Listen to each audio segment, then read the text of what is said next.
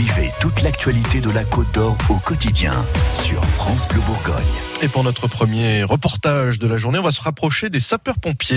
Oui, les soldats du feu, toujours au cœur de l'actu. On a beaucoup parlé d'eux hein, ces derniers jours, ces dernières semaines avec les incendies à répétition. Là, pour être prêts à affronter toutes les situations et s'entraîner à toutes sortes de feux, les pompiers de Côte d'Or viennent d'être équipés d'un caisson d'entraînement au feu réel. C'est une sorte de conteneur en métal dans lequel on met le feu.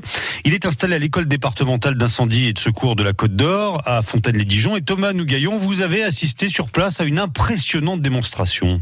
Donc là, voilà, le foyer est parti. Donc on est sur la naissance du feu. Au micro, le chef du service formation, il commente cette démonstration. Une dizaine de jeunes sapeurs-pompiers et leurs formateurs équipés d'incroyables tenues de feu et de masques à oxygène sont entrés dans ce caisson deux par deux.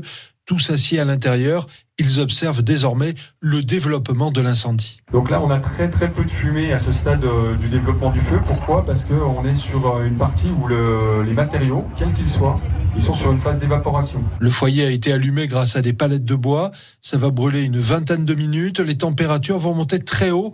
Un exercice utile pour nos soldats du feu en formation. C'est vraiment un intérêt opérationnel puisqu'aujourd'hui, euh, ce qui peut nous poser problème, c'est sur les feux d'appartements en particulier ou les feux de locaux, avec des bâtiments qui sont de plus en plus isolés, avec des portes de plus en plus hermétiques.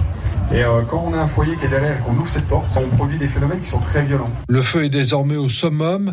D'impressionnantes volutes de fumée enflammée s'échappent du caisson par moment. On ne voit même plus les stagiaires à l'intérieur. Alors heureusement, personne n'a été blessé. Vous avez même pu euh, parler euh, aux pompiers à la fin de l'exercice. Oui, ils ressortent du caisson sans une égratignure et retirent un à un leurs équipements. Michel François, lui, est formateur aux côtés de ses stagiaires.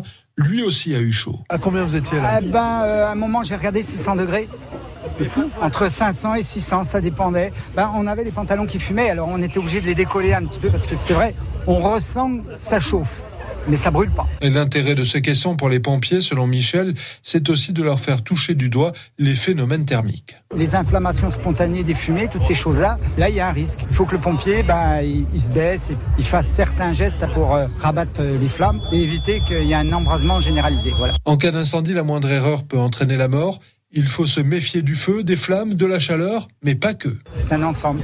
Et ce qu'il y a à l'intérieur qu'on ne sait pas souvent, des bouteilles ou autres. Il faut toujours euh, être très prudent.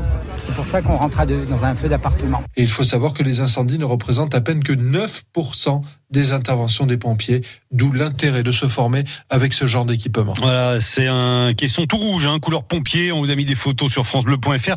Une installation qui a nécessité un investissement de 220 000 euros et qui va permettre chaque année de former près de 700 sapeurs-pompiers de Côte d'Or aux, aux fameuses techniques d'extinction des incendies.